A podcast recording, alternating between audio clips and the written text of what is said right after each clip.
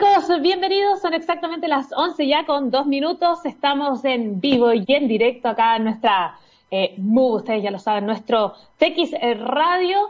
Eh, hoy día jueves 30 de julio, realmente importante para, eh, para todos quienes están hoy día eh, revisando desde las 9 de la mañana que ya se podía hacer el trámite digitalmente, al menos mucha gente está yendo también a las oficinas de, de las AFP para poder hacer efectivo el retiro del 10% de, sus, de su pensión, ¿no? Está complicado el tema, está, está, está complicado en el sentido de que eh, a mí personalmente me, da un poco de, nervio no saber qué va a pasar, evidentemente. Eh, pero sí, he visto muchas, muchos alegatos de alguna manera y muchas, eh, muchas, mucho queja, en definitiva, con respecto a la caída de las páginas, algo que suele suceder. Imagínense que ya por ahí, por agosto, si no me equivoco, deberíamos partir ya con los Black Friday, Cyber Monday, Infinito Monday, Cyber y todas esas cosas. Bueno, imagínense que llevamos años alegando con eso. Eh, esto no podía ser menor. Así que les deseamos, eh, personalmente les deseo eh, todo el éxito. No se expongan porque recuerden que este virusito sigue ahí a, pesar de que ya hay comunas que están en, en esta transición. chiquillos, es importante decir que nosotros, como ya lo saben, todos los días tenemos este especial de eh, rock, que a todos ustedes les gustan porque esto es una radio eh, 100% científica y 100% rockera. Científicamente rockera, como nos llamamos evidentemente, y el especial de All You Need Is Rock de hoy es Nine Inch Nails, y yo me acuerdo perfecto cuando escuché a Nine Inch Nails en un, en un festival, y fui a buscar la canción que más me gustaba y corrí, yo no sé cómo corrí tan rápido y llegué finalmente a rockear esa canción que hoy día la podrán revivir de eh, una, perdón, de la tarde a 2 pm, sin duda va a estar ahí con ustedes. All You Need is Rock y ahora en el Move que nos compete el día de hoy. Por supuesto, ya cuando son las 11 con 4 minutos, vamos a hablar de la electromovilidad como eje central para el transporte post-COVID-19.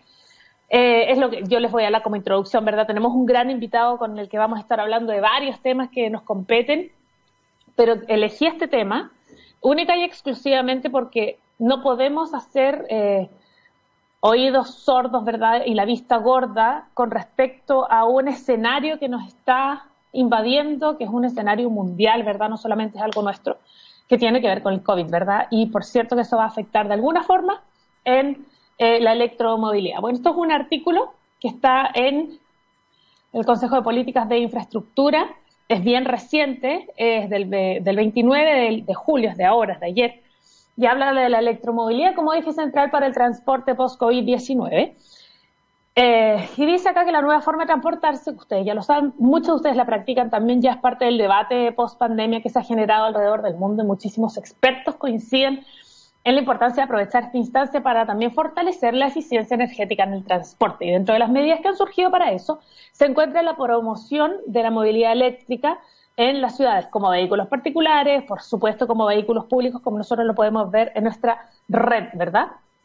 Y a la vez se espera un mayor interés también eh, por otras opciones de transporte, como por ejemplo, y nosotros también hemos, eh, hemos sido testigos acá, la, la bicicleta eléctrica, eh, también los scooters eléctricos que aparecen ya por todos lados, de hecho, aplicaciones y hartas marcas las han, las han traído hace buen tiempo. El COVID es una invitación a reevaluar la movilidad de nuestras ciudades en aras ya a una mayor equidad y sostenibilidad, eh, porque los transportes públicos, tal y como los conocemos, eh, obligan a, viajar a muchísimas personas en espacios relativamente reducidos, eh, una práctica, además, si le subamos el contexto, una práctica de riesgo en estos momentos de coronavirus, fue precisamente lo que afirmó a TELAM, que es del artículo, ¿verdad? Daniel Rodríguez, director del Instituto de Transporte de la Universidad de Berkeley en Estados Unidos, uno de los países que se ha visto más afectado por eh, el COVID, ¿verdad? Bueno, la pandemia encuentra a la región con problemas que ya veníamos arrastrando. Imagínense lo importante que es eso. Problemas que ya veníamos arrastrando, como, por ejemplo, el tema del financiamiento del transporte público, el envejecimiento por falta de mantenimiento, la necesidad de expansión para competir con el transporte privado. Es decir, eh, lo que viene a hacer el COVID y este escenario es azamarrear un poco la industria y decir, esto tenemos que solucionarlo y ahora, esto no puede esperar, ¿verdad? Y asimismo, durante estos meses han visto progresos en los índices ambientales debido a la disminución del flujo de personas y de vehículos en la ciudad. Lo hemos visto nosotros acá, yo hoy día ando con una especial alergia que se activa con la polución eh, y a ratos logro ver, porque tengo una, una, vista, que logro ver qué tan gruesa es la, capa de verdad de, de contaminación. Y hoy día está medianamente claro, al menos puedo ver las montañas. Eh, esta situación lleva a un cuestionamiento sobre la sostenibilidad en la manera y de la manera que nos movilizamos, tanto en los vehículos particulares como también en el transporte público. Es decir, como lo hablábamos con algunos de nuestros invitados acá en el programa, esto es un cambio de paradigma. Y finalmente lo que llega a ser el COVID-19 es a zamarrearnos, a tomarnos de los hombros y decir, esto tenemos que acelerarlo ya. En Santiago también ha mejorado la calidad de aire, lo estábamos conversando recién en comparación a años anteriores, eh, por una menor circulación de los autos en las calles de la capital. Y fíjense que el 18 de junio la ministra de Transportes, Gloria Hutt, eh, anunció con la cuarentena de las 50 comunas de este país que Santiago se redujo eh, un, en un 84% de la demanda de pasajeros de transporte público y el flujo vehicular también había disminuido en un 59% hasta ese entonces, ¿verdad? Sin embargo, la ministra también eh, mostró la preocupación por un explosivo retorno de los autos en las calles, es decir, que, que pasemos de blanco a negro que sea como listo, eh, a partir de ahora se puede salir y que, ese, y que, sea muy explosivo y que sea muy exponencial, ¿no? Eh, principalmente por el miedo inicial del contagio del transporte público, eh, y es en esa misma línea, los países como España, por ejemplo, lo bueno, creo yo, esto es a título personal, pero lo bueno que creo yo que ha sucedido últimamente con, con este con este COVID, lo único bueno, si podemos llamarle bueno en verdad, es que tenemos referentes, porque de alguna forma nosotros, eh, si bien llegamos a un pic de contagios bastante más lento que otros países, podemos tomarlos como referentes y eso ha sido súper eh, súper eh, enriquecedor de alguna forma y, y, creo que nos alecciona, ¿no? y precisamente en España vieron esta vuelta progresiva como una oportunidad de aumento de vehículos de dos ruedas, como las bicicletas, las motos. Creo que en algún momento también Londres incluso cerraron grandes avenidas solamente para que sean utilizadas por bicicletas. Se suma también el proceso de la movilidad eléctrica, que está mucho más a la mano que hace cinco años, permitiendo también en nuestro país que haya incrementado las opciones de bicicletas, eléctricas, los scooters eléctricos, ¿verdad?, los cuales van a permitir recorrer tramos muchísimo más largos que se evitaban también en las bicicletas eh, tradicionales. Y a inicio de marzo, antes, antes de la hermosa llegada del coronavirus a Chile, empresas de scooters eléctricos, perdón, que son compartidos, que ustedes los conocen, que se llaman Lime, eh, que ya lleva 15 meses en, en, nuestro país, bueno, para esa época, eh, ya había llegado, imagínense, a los 2 millones de viajes. Un servicio que también ofrecen Scoot, Bird, Green y Mo. Es decir, hay varias, eh, hay varias, está, hay un abanico de opciones, ¿verdad? Ya, la opción por este transporte es mucho más rápido, sin que implique, ¿verdad?, un ejercicio físico como, por ejemplo, pedalear, y ha tenido también un aumento en las ventas para que uno compre el suyo, ¿verdad? La, la búsqueda también después del estallido social creció por lo menos un 80% según las diversas plataformas de e-commerce, acrecentada también las jornadas como Cyber Day o Cyber Day, que cada día más vapuleado se podrería. Eh, lo, cierto es que, y aquí yo me voy a meter porque yo creo que me han, intentado atropellar, casi, casi me han, atropellado unas 100 veces porque las scooters no necesariamente eh, están como ahí en esa área eh, no todos son responsables, no todos ocupan cascos, van a una velocidad bastante más, más acelerada que lo que un peatón, evidentemente. Eh, y sí, de repente yo he tenido bastante, yo soy peatona, yo no tengo auto, no tengo bicicleta, tuve bicicleta en un momento, la presté, no la he visto, no la he visto de vuelta. Eh, y la verdad es que me ha pasado un poco eso con los scooters, que si bien encuentro que es una súper buena idea, tiene que haber una normativa también que obligue, ¿verdad?, a seguir a seguir ciertas normas, ¿verdad? Bueno, dicho esto, vamos a hablar, por supuesto, de este escenario COVID y vamos a hablar de las oportunidades que se presentan y mucho más con un gran invitado del día de hoy. Pero tenemos que saludar a nuestros favoritos porque cuando eh, miramos al futuro vemos a una compañía con un propósito claro. En Anglo American se han propuesto reimaginar la minería para mejorar la vida de las personas. ¿Cómo lo están haciendo? Poniendo la innovación en el centro de todo. Y de esta forma seguirán impulsando y estando a la vanguardia de la industria minera, adaptándose, buscando mejores maneras de extraer y procesar minerales, usando menos agua y menos energía. El futuro está cada vez más cerca Anglo American, personas que marcan la diferencia en minería. Dicho esto, nos vamos a ir a la música y a la vuelta tenemos un tremendo invitado. Esto es Mando Down in the Past y así comenzamos Move acá en TX Radio. Chicos, eh, estamos de vuelta ya, son exactamente las 11 con 16 minutos y tenemos un día bastante digno para ser invierno.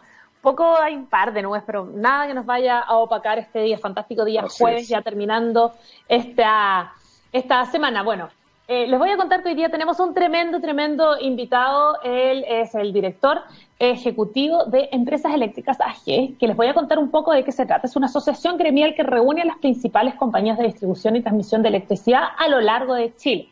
Está integrada por los grupos CGE, Chilquinta, Enel, Saesa y Transelec, además de algunas eh, firmas independientes que también están asociadas. Y con el objetivo de contribuir al progreso del país a través del el desarrollo permanente y sustentable en el sector eléctrico, la Asociación de Empresas Eléctricas AG tiene un rol protagónico y fundamental donde en el debate público mediante la proposición y respaldo de iniciativas y políticas para el mediano y largo plazo. También me han dicho ustedes, aunque yo tengo pajaritos por todos lados, y me han dicho que son fanáticos del rock, es más, está presentando, está armando una tremenda lista del fantástico Bob Dylan y lo vamos a estar escuchando la próxima semana en nuestro especial de rock del All You Need Is Rock aquí en TX Radio. Está con nosotros el director ejecutivo de Empresas Eléctricas AG. Muy bienvenido, Rodrigo Castillo. ¿Cómo estás? Hola, ¿cómo están ustedes? Muy, bien, ¿y tú? Y a todos quienes nos están escuchando, la verdad es que estoy encantado de la invitación a esta conversación pero debo reconocer que incluso tengo un poco más de emoción por mi lista de Bob Dylan, que ha sido de las invitaciones más entretenidas que he tenido en el último tiempo, lo disfruté, pero muchísimo, así que no se la pierdan. Oye, eh, primero que todo vamos a partir con esta fascinación del rock. Eh, me gusta, además que Bob Dylan es un lujo prácticamente. Eh, siempre he sido fanático del rock, ya, partamos en lo personal, siempre he sido fanático de la música, el rock. Yo soy fanático de la música en general. A mí me gustan las letras yo, yo debo reconocer que el rock muy fuerte no, no es lo mío. a mí me gustan las letras y por lo tanto ese es el motivo por el cual siempre he sido un gran admirador de Bob Dylan. Absolutamente. Porque, porque tal como, como decían incluso los Beatles, eh, él fue el que permitió que se hiciera posible hacer canciones en que la letra era protagónica. Absolutamente. Eso, eso es algo que nos acompaña hasta hoy. Bob Dylan acaba de sacar su último disco, imagínense. O sea, desde los años 50, 60 hasta hoy día sigue marcando nuestras vidas y seguramente todos tenemos una, una, una playlist de nuestra vida y en la mía al menos Bob Dylan es protagónico. Siempre hay un, siempre hay un Bob Dylan ahí por, eh, metido en una playlist. son como estos soundtracks de vida, ¿cierto? Eh, Rodrigo, Vamos a comenzar un poquito con historia, vamos a comenzar con empresas eléctricas, ¿verdad?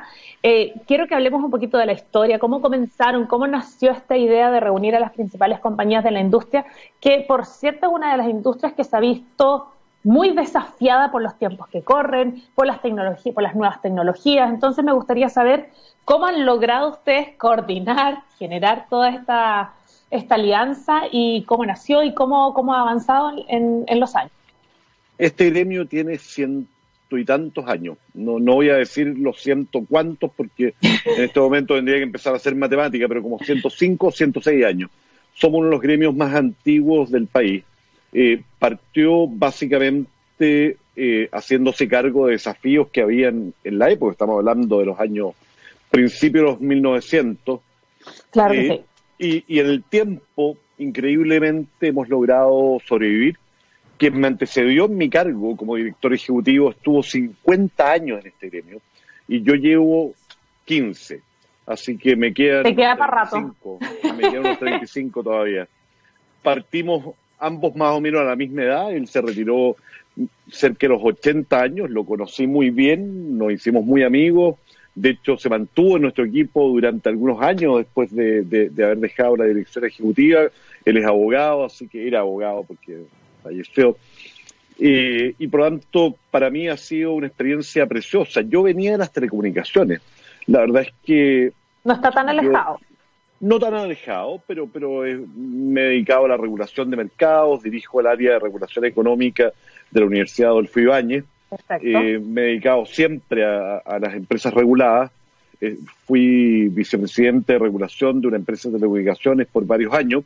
Y cuando me llamaron por teléfono para ofrecerme dirigir el gremio de la electricidad, la verdad es que fue una sorpresa, porque no, no. Entonces les pregunté por qué, por qué les interesa sacar a alguien que está en las telecomunicaciones para venirse para acá. Y esto está muy relacionado con lo que vamos a conversar hoy día, porque la respuesta me encantó del directorio cuando me entrevistó y me dijeron, mira, lo que estamos buscando es justamente alguien que venga a un mercado que solía ser un monopolio y que hoy día es competitivo como son las telecomunicaciones y por lo tanto alguien que haya tenido la experiencia de una transición. Todos podemos recordar incluso de niños eh, que las telecomunicaciones se basaban en un teléfono negro, los que somos más viejos era un teléfono negro con una ruedita, eh, que servía solo para llamar por teléfono y que a veces incluso era complicado llamar por teléfono, y hoy día son parte de nuestra vida todos los días, cada día. Esta misma conversación sería imposible si no hubiéramos contado con el progreso de las telecomunicaciones.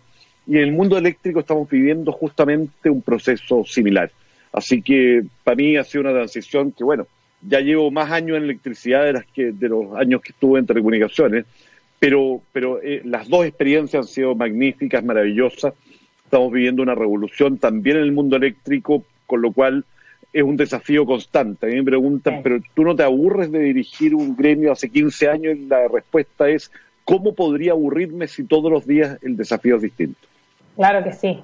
Y, con respecto a esos 15 años, por lo menos que ya llevas eh, trabajando en el rubro, en el área y en este gremio, ¿cómo has visto esta, esta etapa de transición? Porque de alguna forma, eh, como bien lo pones como ejemplo con respecto a las telecomunicaciones, que fue explosivo de un, de un, de un momento históricamente al otro fue como, wow, de repente tengo un computador en mi, en mi bolsillo y hoy día no podemos vivir si no estamos completamente hiperconectados. Entonces, eh, haciendo el mismo análisis, mm. ¿cómo has visto tú esta etapa de transición eh, en tu experiencia con todos los, años que llevas acá en el gremio?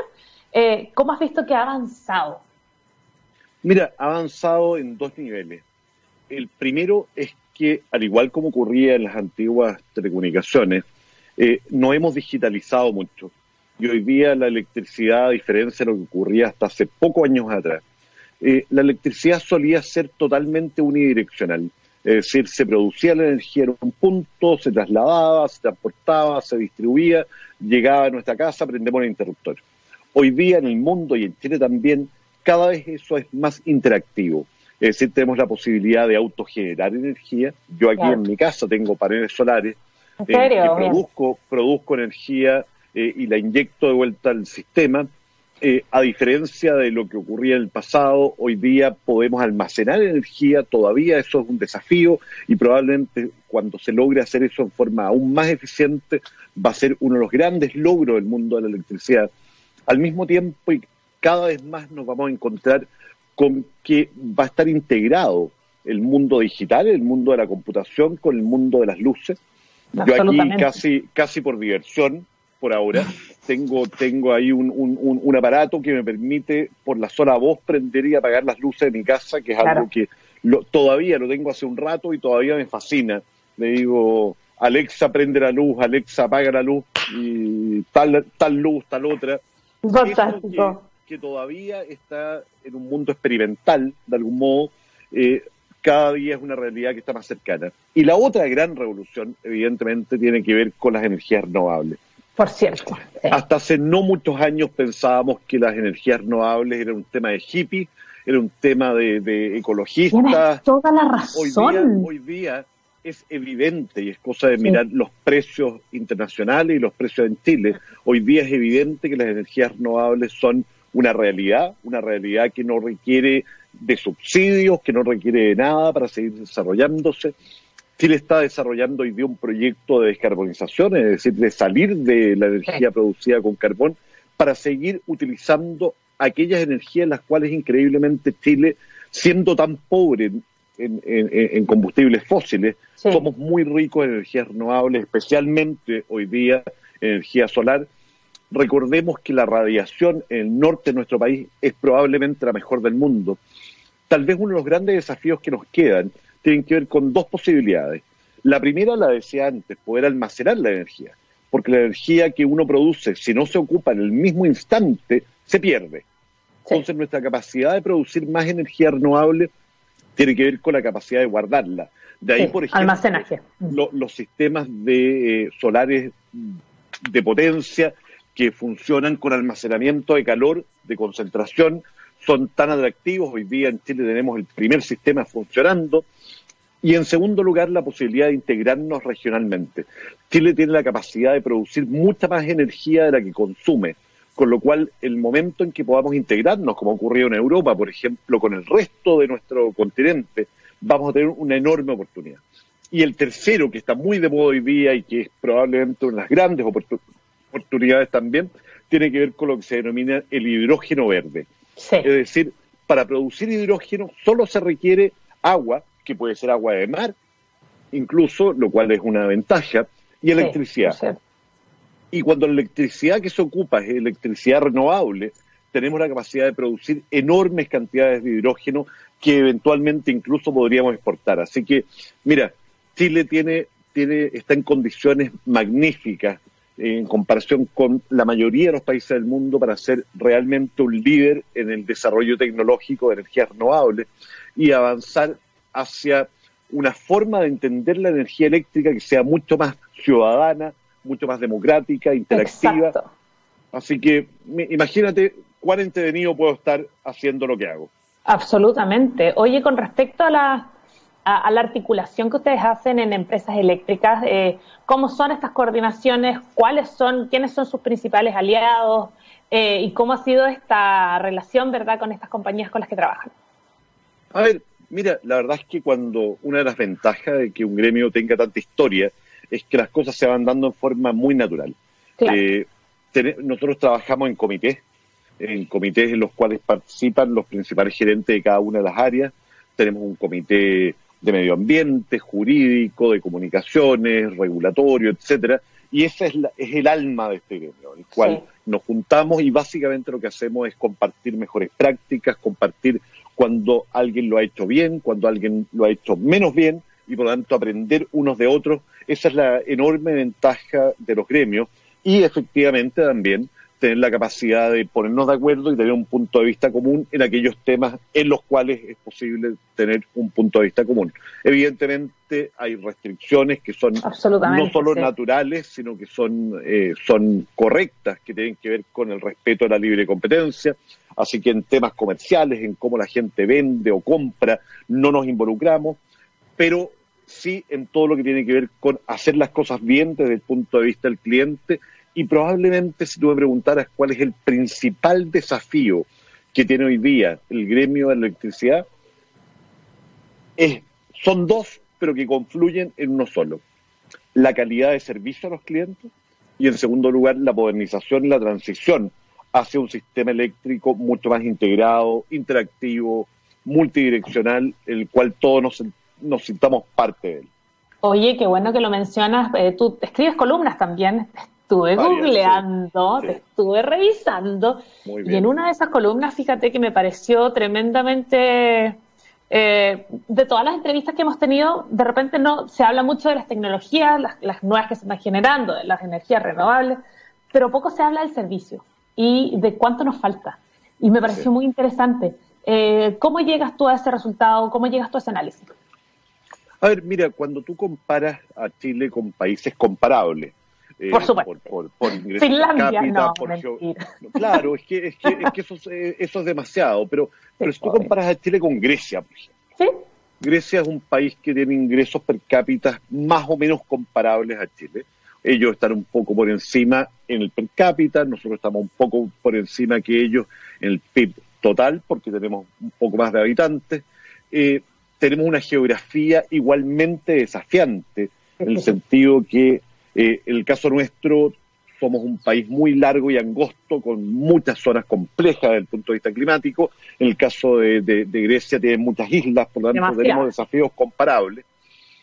Y sin embargo, Grecia tiene ocho veces mejor calidad de servicio que Chile eh, eh, en electricidad. ¿Por qué? Porque como sociedad, como país, hasta hoy día no habíamos tomado la, la definición de invertir más en redes.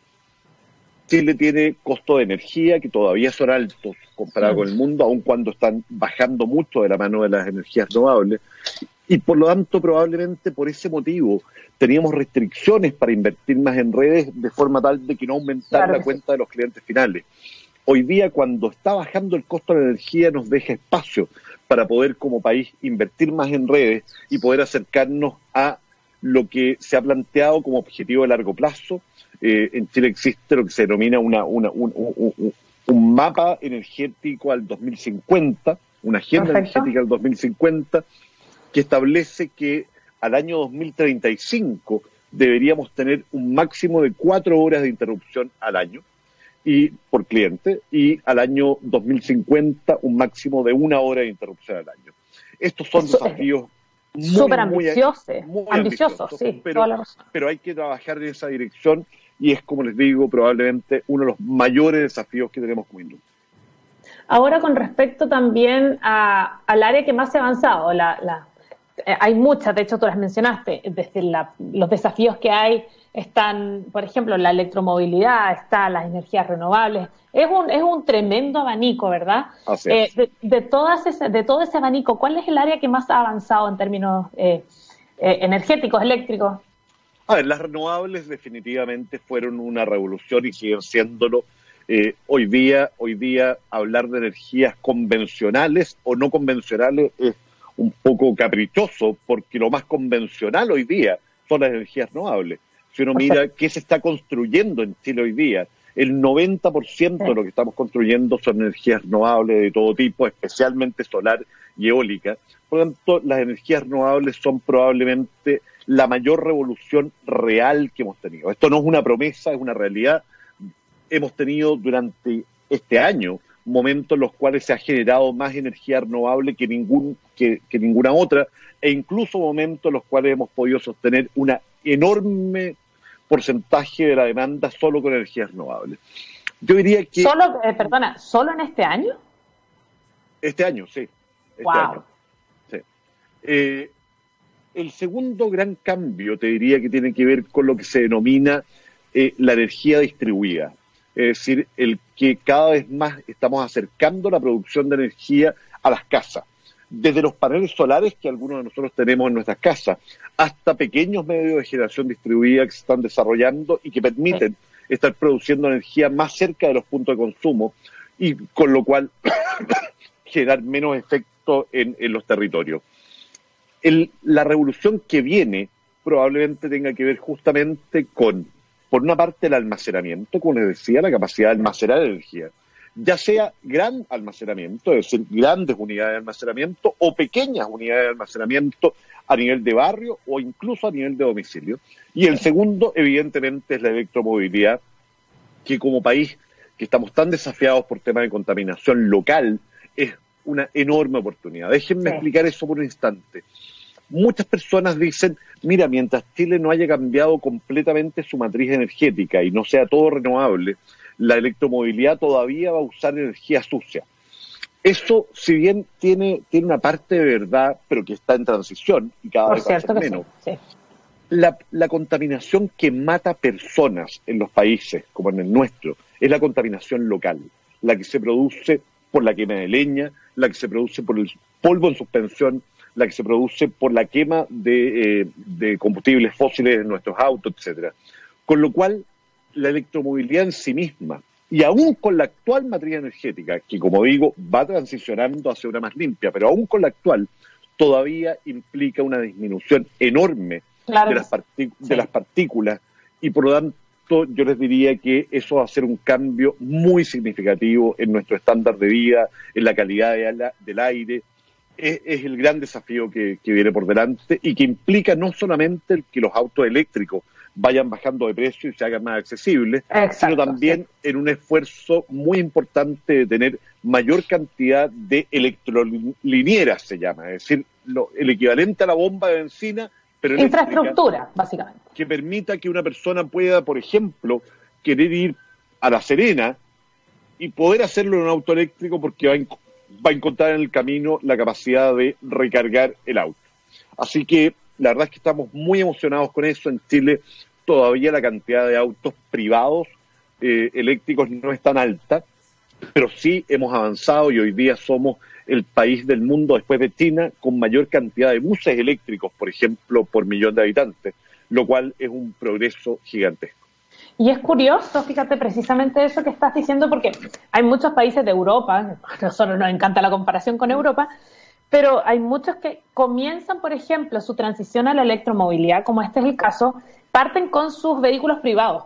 Pero acá, de alguna forma, se hizo todo lo contrario, y si bien eh, el enfoque y la inversión y el empuje se dio necesariamente con, el, con, con los buses de red. Entonces, eh, me parece curiosa la curiosa y sorprendente la, la, decisión y quería saber qué te parece a ti y cómo eso puede ayudar también a bajar la educación de alguna manera al ciudadano a pie que probablemente va a ser esta persona que va a tomar el que va a tomar el bus y que de alguna que está tomando el bus. que está, tomando, el bus, evidentemente y que de alguna forma eso puede generar un cambio cultural. Te voy a dejar esa pregunta por ahí sembrada porque nos vamos a ir a la música un rockero como tú, un fanático de la música como tú, tiene que escuchar música y nos vamos a ir directamente a escuchar a Red Hot Chili Peppers. Estamos oh, con el gran director ejecutivo de Empresas Eléctricas AG, eh, Rodrigo Castillo, está con nosotros. Vamos a seguir conversando. Oye, es que se me pasó muy rápido. Si de repente veo la hora, es como, tengo que poner la canción.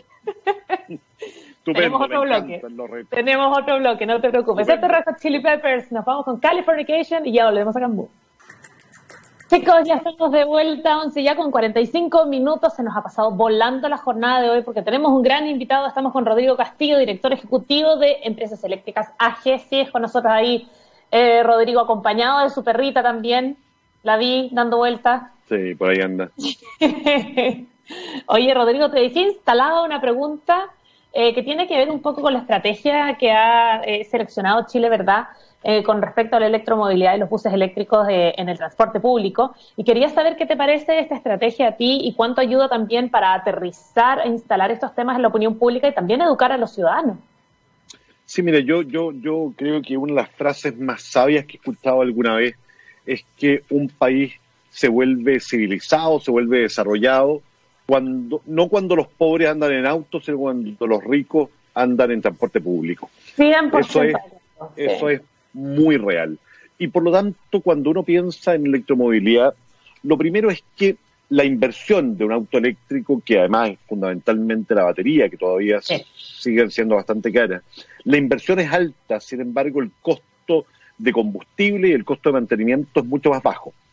Cuando, cuando uno tiene un auto privado que anda 10.000 o 15.000 kilómetros al año, probablemente esa inversión es menos eficiente que en el transporte público, en que un bus o un taxi andan 200.000 kilómetros por año. Claro que sí. Y por lo tanto amortizan esa, esa inversión en, en muy poco tiempo. Con lo cual, desde el punto de vista estrictamente económico, es mucho más eficiente hoy día, con los precios actuales de la infraestructura, eh, el tener movilidad eléctrica en el mundo del transporte público. Pero al mismo tiempo, y tal como tú lo decías, permite darle mucha más dignidad al transporte público. Si tú, si tú te subes a uno de los buses eléctricos que hoy día están circulando por Santiago, no solamente tienen la ventaja de ser mucho menos contaminantes, sino que son además de una calidad interior, de una conectividad, te puedes conectar a internet adentro del bus, tienen cargadores de celulares adentro del bus. Es decir, es una experiencia que efectivamente, tal como tú dices, hace que las personas se enamoren del transporte eléctrico. Con lo cual yo concuerdo completamente en que en países como el nuestro, el primer y principal foco debería estar puesto en electromovilidad en el transporte público y poco a poco, evidentemente, también de la mano del aumento de la producción, ir avanzando hacia que ojalá en el tiempo todos los autos en Chile sean eléctricos. Con respecto a todo esto, porque en, la transición a la electromovilidad, tú más bien, tú más que nadie sabe todos estos factores y todos estos actores que, que, participan en este escenario, ¿no? Eh, son muchos y uno de ellos, es, claro, yo lo veo como, al final esto debe aterrizar al ciudadano, por cierto, pero para que aterrice al ciudadano de una manera correcta y bien educada, digamos, tiene que pasar también por la academia, tiene que pasar por el, hay, un rol del Estado, un rol normativo que es tremendamente importante, hay un rol también del, de, la parte privada en la que uno trabaje, ¿verdad?, en alianza. Y está el rol de la academia también, porque uno de los factores importantes de este abanico, de estos actores, por cierto, que es eh, la academia el día de mañana, y, lo, pongo normalmente como ejemplo, si yo tengo un auto, hoy día no tengo auto, por si acaso estoy esperando a comprar mi auto eléctrico, pero si yo tengo un auto hoy día común y corriente de, combustible, el, el combustible fósil, y yo voy a 10 de julio, encontré todos los repuestos y listo, ya está solucionado. Entonces, eh, ¿cómo es para ti y qué tan importante es para ti el rol de la academia para preparar profesionales y eventualmente que ese actor se convierta en uno de los importantes? Porque lo es. Sin duda, sin duda. La academia, la academia en dos sentidos. La academia en el sentido de la investigación aplicada, pero también la academia en el sentido de la capacitación de mecánicos y expertos en el tratamiento de, autos eléctricos. Eh, hoy día, hoy día, por ejemplo, eh, aquellos institutos profesionales que más se dedican al tema, al tema automotriz, como puede ser INACAP, eh, etcétera, están transicionando también en formar a sus profesionales con experiencia en auto eléctrico. Tiene una ventaja además, porque el auto eléctrico es mucho más simple. Un auto mecánico tiene decenas de miles de partes y piezas. Un auto eléctrico es mucho más parecido a un autito de juguete, en que lo que tienes es una batería, un motor, es más funciona con la electricidad y es mucho más simple. Con lo cual, y es el mismo motivo por el cual el mantenimiento de un auto eléctrico es mucho más sencillo también. Así que yo concuerdo completamente con lo que tú dices y es parte de la adaptación que los países tenemos que ir haciendo para que tanto desde el punto de vista de la investigación más profunda, más académica, tal, pero muy especialmente desde el punto de vista de la experiencia de los técnicos y profesionales que estamos formando, estemos capacitados para avanzar hacia esta transición y este nuevo mundo.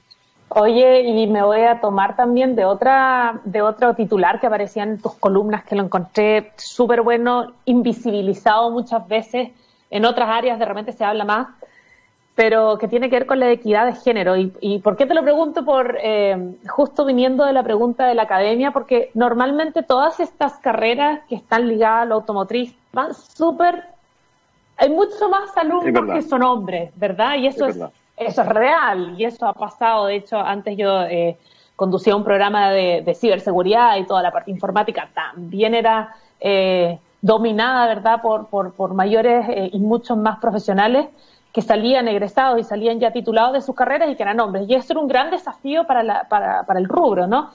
Con respecto a, a, esta columna que tú hiciste que habla de la equidad de género, eh, ¿cómo has visto tú el avance de las mujeres ocupando cargos que históricamente han sido ocupados por hombres? ¿Cómo has visto tú este, este avance, si es que se le puede llamar avance? A mí me encanta la forma en que lo planteas porque, porque creo que es exactamente la correcta. Eh, probablemente por temas culturales, por el machismo que todos tenemos dentro. Eh, hemos creído y hemos formado a nuestros hijos eh, pensando que las carreras técnicas, científicas, eh, matemáticas, ingenieriles y, y, por cierto, la mecánica, son temas de hombres. Y, que en cambio las mujeres se tienen que dedicar a cosas más blandas, a, trabajar con personas porque tienen más habilidades. Eso evidentemente no es cierto. Primero, y esto, esto, hasta decirlo me da vergüenza, pero hay que decirlo.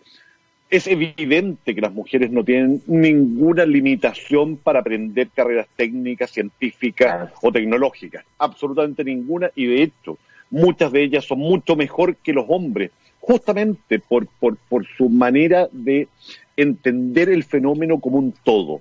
Los hombres a veces somos mucho más focalizados. Eh, al mismo tiempo, y está de nuevo, de más decirlo, pero, pero es evidente que las mujeres tienen otra cantidad enorme de destrezas que nos superan en todos los sentidos. Por lo tanto, el primer desafío para poder lograr esta equidad tiene que ver con la formación desde la infancia el, no seguir estereotipando el que los niños juegan con autitos y las niñas juegan con, con una Eso, eso, eso no tiene ningún sentido, al menos en, mi casa, a, nuestros hijos les regalamos cocinas, les regalamos eh, cosas para... Aquí yo cocino tanto más que mi señora, mi señora es médico, así que en este tiempo de pandemia yo he estado en la casa en, el hospital, ella, ella es anestesista en un hospital público, así que imagínate lo, que ha sido este, este tiempo. eh, y por lo tanto tiene que ver con la formación desde lo más inicial. Y en adelante también un trabajo con los institutos de formación técnica, con las universidades, para incentivar el que más mujeres también se eduquen, se formen en, esto. El mundo técnico nuestro, tenemos muchas mujeres, muchas menos de las que quisiéramos y que deberíamos, pero tenemos mujeres. Y la verdad es que cuando uno mira su desempeño, su desempeño no solamente es equivalente al de los hombres, es mejor que el de los hombres en muchos casos porque son más responsables, porque son más dedicadas, más meticulosas, con lo cual efectivamente, y esto, esto es uno de los desafíos primordiales que tenemos como gremio, hay mujeres, queremos que haya más mujeres y seguimos trabajando en tema de equidad de género. Oye, es un gran tema que nosotros acá en el programa eh, lamentablemente no lo habíamos tocado, entonces me llamó demasiado la atención tu, columna y dije, lógico, porque sucede mucho en el rubro. Y ahora, eh, a propósito de actualidad, eh, me gustaría saber para ti cuáles son las oportunidades que se presentan hoy en escenarios como estos, que han, sido súper complicados y son súper desafiantes, pero que podrían presentar oportunidades también. Eh, ¿qué, ha sido, eh, ¿Qué ha sido para el rubro y qué oportunidades se presentan en momentos de COVID y post-COVID? A ver, lo primero es que ha sido muy desafiante, y ha sido muy desafiante porque parte de lo que nosotros hacemos requiere estar en la calle. Eh, y por lo tanto el esfuerzo para mantener a nuestras personas trabajando y de la mano de eso hacernos cargo, hacernos cargo de mantener la calidad de servicio, mantener el sistema eléctrico funcionando ha sido un desafío muy grande. Desde el punto de vista de las oportunidades, yo diría que hay dos fundamentales que hemos observado. Una que tiene que ver básicamente con la posibilidad o la capacidad de trabajar a distancia. Creo que todos nos hemos dado cuenta de que si bien el, el teletrabajo tiene contras, porque también están, yo creo que todo, todos los vemos, probablemente vamos a ir transitando hacia un esquema mixto, en el cual en algunos momentos vamos a estar trabajando juntos en un espacio físico y en otros muchos momentos vamos a poder estar en nuestras casas teletrabajando. Probablemente un gran desafío de, este cambio y de esta experiencia tenga que ver con ser capaces de separar los momentos de trabajo de los momentos de, de, de, de distensión, claro. de distensión probablemente todos los que estamos teletrabajando nos hemos dado cuenta que hemos trabajado más, que no hay, que no hay mucha diferencia entre el fin de semana o las horas hábiles o inhábiles, porque, porque antes a nadie se le ocurría hacer una reunión a las nueve de la noche y hoy día se vuelve natural. Sin embargo, la experiencia, la buena y la mala, nos van a enseñar a poder hacerlo mucho mejor. Y, y en segundo lugar está el darnos cuenta de que aún en los momentos más duros y complejos, podemos sacar adelante la pega y que, y que hemos sentido como industria un nivel de solidaridad y de compromiso de parte de nuestros trabajadores que realmente es emocionante. Oye, eh, eso yo creo que a todos les ha pasado, en todas las industrias, como que, oh, teletrabajo, y de repente creo que se puede. Primero fue como la propia brecha, y luego yo he sabido de, de, de amigos cercanos, que trabajan en áreas desde mineras hasta bancos, como mm. realmente trabajan en áreas muy distintas que muchos ya están tomando la decisión de devolver eh, cierto porcentaje. Entonces, creo que esto ha sido un cambio de paradigma y por cierto que eh, se va a transformar en un cambio de paradigma también para el mundo de la electricidad. Me gustaría saber cuáles son estos planes, qué es lo que se viene para lo que queda de 2020, eh, para el 2021, cómo podríamos proyectar eh, el mundo de la electromovilidad, de la electricidad, la energía renovable? A ver, déjame ir en orden. Eh, como industria de la distribución especialmente, yo diría que por una parte estamos, estamos por enfrentar un cambio bien paradigmático, que es una ley larga de distribución que va a cambiar las reglas en general de la distribución justamente para adaptarse a esta nueva realidad que, que no solo es chilena, sino que sea en el mundo son discusiones que son complejas. Yo recuerdo hace un par de años haber estado eh, eh, conversando con la gente del MIT y le hice un par de preguntas que, yo sabía que no eran fáciles y la respuesta fue no sabemos, no sabemos todavía. Eh, el MIT probablemente sea el centro universitario que junto con algunas universidades inglesas más profundamente están reflexionando sobre esto y sin embargo ellos mismos tienen la humildad de decir aún no lo sabemos. Entonces, por una parte tenemos que trabajar como país para tener un sistema mucho más flexible. Cuando uno vive en ambientes de incertidumbre, en el cual no sabe exactamente cómo van a ocurrir las cosas, la normativa, la reglamentación y la forma en que nos organizamos y nos estructuramos, tiene que ser tan flexible como la incertidumbre futura lo dicta. Absolutamente. en lo concreto, en lo concreto yo te diría que aparte de esta discusión que es paradigmática, eh, hoy día vamos a seguir avanzando en electromovilidad. Nuestras empresas siguen invirtiendo en tener infraestructura de, electromovilidad para que esté preparada tanto para el sector del transporte público como para el sector del transporte privado. Y al mismo tiempo, y esto insisto y nunca está de más volver a insistirlo, el otro enorme, gran desafío tiene que ver con las mejoras en calidad de servicio.